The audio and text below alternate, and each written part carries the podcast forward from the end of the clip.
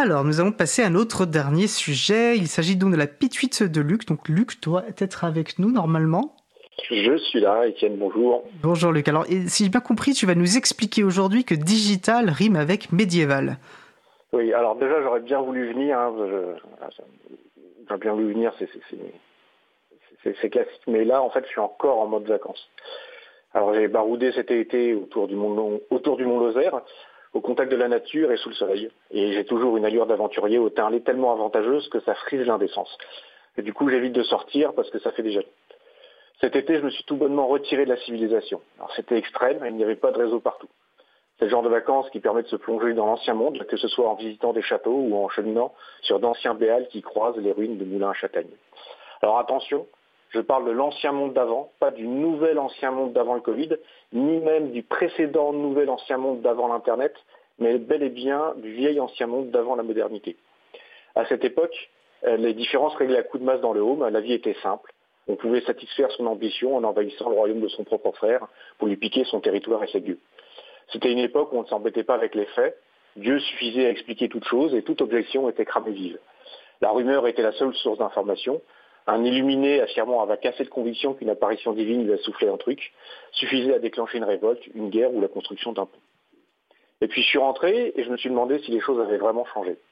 Ce qu'on appelle aujourd'hui la post-vérité n'est finalement pas bien différente. Il suffit d'être assez nombreux à y croire pour que ça devienne vrai. Inutile d'ailleurs que j'argumente plus là-dessus. Je suis à la radio, là, ça devrait suffire à atteindre la masse critique de véracité. Et puis je me suis replongé dans l'actualité de l'été j'ai découvert que le seigneur Apple avait banni Fortnite de son royaume parce qu'il refusait de payer le sens, la taxe médiévale que tout vassal doit à son suzerain.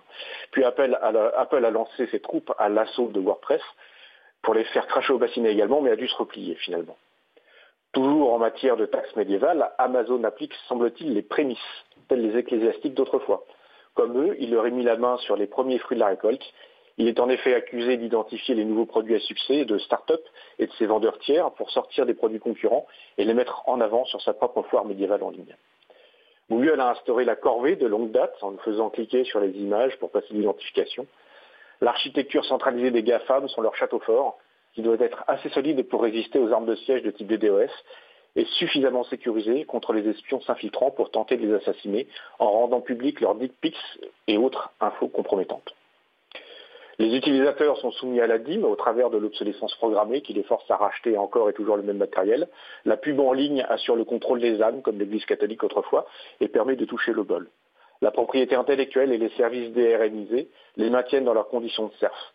S'émanciper revient à partir sur les chemins de l'exil, plus de contact avec ses proches, plus de photos, plus de musique, plus d'historique de conversation.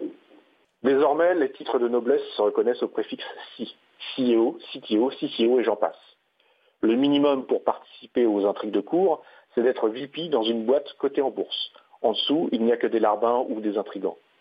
Cela permet de pérorer lors de keynotes, d'exhiber sa grosse réussite et de convaincre tout le monde que ses revenus en essence sont légitimes. Les ménestrels et troubadours de la presse chantent leur louange. Steve Jobs était un génie doublé d'un bienfaiteur de l'humanité. Bill Gates est un philanthrope. Il faut baiser leurs pieds pour l'extrême charité dont ils font étalage quand ils tapent plus ou moins pour de vrai dans leur trésor de quelques milliards. Le logiciel libre n'est pas en reste. La fondation Mozilla vire un quart de ses salariés car le futur de ses revenus est incertain, mais Mitchell Baker touche 2,5 millions de dollars par an. Dans le monde des nouveaux aristocrates, c'est une paille, dit-elle. Mais en Europe, Ton Rosendahl n'a jamais eu ce genre de prétention. Il a pourtant emmené Blender vers les sommets. Baker ne peut pas en prétendre autant avec Firefox descendu à 4% de fidèles. le marché a remplacé Dieu c'est lui qui définit le mérite et la légitimité. En juin dernier, on a découvert les nouveaux supplices réservés aux gueux quand l'arbitraire des seigneurs leur tombe dessus. Trop critiques envers eBay, Ina Steiner et son mari ont été l'objet d'un harcèlement par des hauts cadres de l'entreprise.